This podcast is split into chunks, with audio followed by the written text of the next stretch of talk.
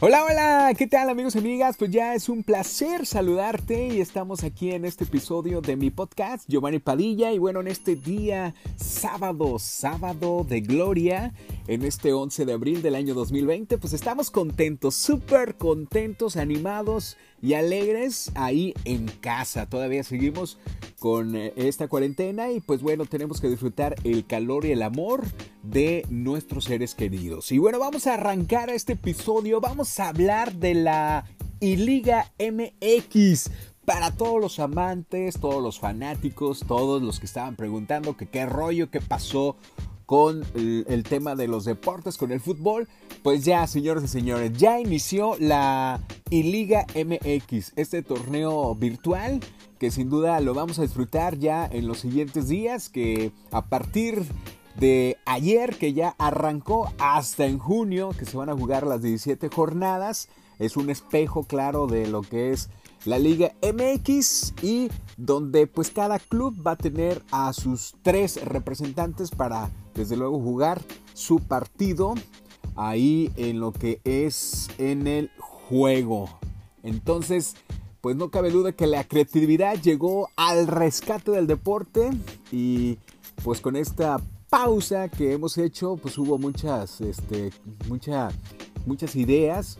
Y esto lo bueno, fíjate, esto lo bueno que nos está dejando la pandemia del COVID 2019. Y pues no cabe duda que varios organismos, promotores deportistas y también hasta ligas profesionales pues han recurrido a los torneos virtuales para hacer más llevadera la espera en casa. Así que te vamos a recomendar a que desde luego te vayas a, quedar a ver estos encuentros. Y bueno, déjame explicarte algo de lo que va a ser la I-Liga MX. Todos los equipos, todos los que están, eh, obviamente en el torneo mexicano, todos van a participar.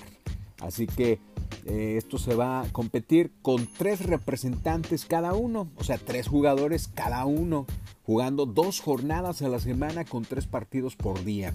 Al igual el torneo normal habrá 17 fechas y las 8 mejores calificarán a la liguilla. Esto ya después de, junio vamos a saber precisamente esto, ¿no? De ahí es donde se va a coronar, por supuesto, el campeón. Y este torneo será televisado por todas las televisoras con derechos. Los partidos durarán 12 minutos, pero las transmisiones serán de una hora, pues se incluirán por ahí un previo, el mismo juego y reacciones después de este. Así que Ahora sí que vamos a disfrutar, amigos y amigas, de ver sin duda los jugadores que la, verdad se parecen, se parecen todo lo que ha hecho esta tecnología. Y bueno, pues eh, todo lo que esto vamos a disfrutar de este torneo benéfico, de este fútbol, de los primeros intercambios que se ven y de los juegos y pues va a haber muchas sorpresas, ¿no? Porque nos vamos a dar cuenta que eh, jugadores que a lo mejor no brillan en la realidad, así hay que eh, mencionarlo, pues acá en este torneo virtual, claro, a lo mejor van a ser los eh, goleadores, a lo mejor van a ser las estrellas o mismos equipos que no brillan acá en el torneo real pues sin duda a lo mejor aquí en la I-Liga MX pudieran dar una sorpresa que a lo mejor hasta campeón pueden quedar, ¿no? Ya ve lo que le sucedió. El Atlas ayer ganó el Atlas, señoras y señores, ganó el Monterrey también. Vamos a ver qué tal, cómo les va en unos minutos a nuestras chivas rayadas del Guadalajara. Pero bueno, les decía, cada uno de los equipos eh, pues van a ser representados por tres, tres, eh, ahora sí que jugadores y bueno, pues aquí te los comparto. Por ejemplo, del América, quien va a representar en los juegos va a ser Giovanni Dos Santos, Nicolás Benedetti y Santiago. Por parte de las Chivas, pues Villalpando, el Villalpando que ya está preparando, Raúl Gudiño y también Fernando el Bebé Beltrán. De los Pumas, Juan Pablo Vigón, Alan Mozo y Luis Quintana. Del Cruz Azul, Lucas.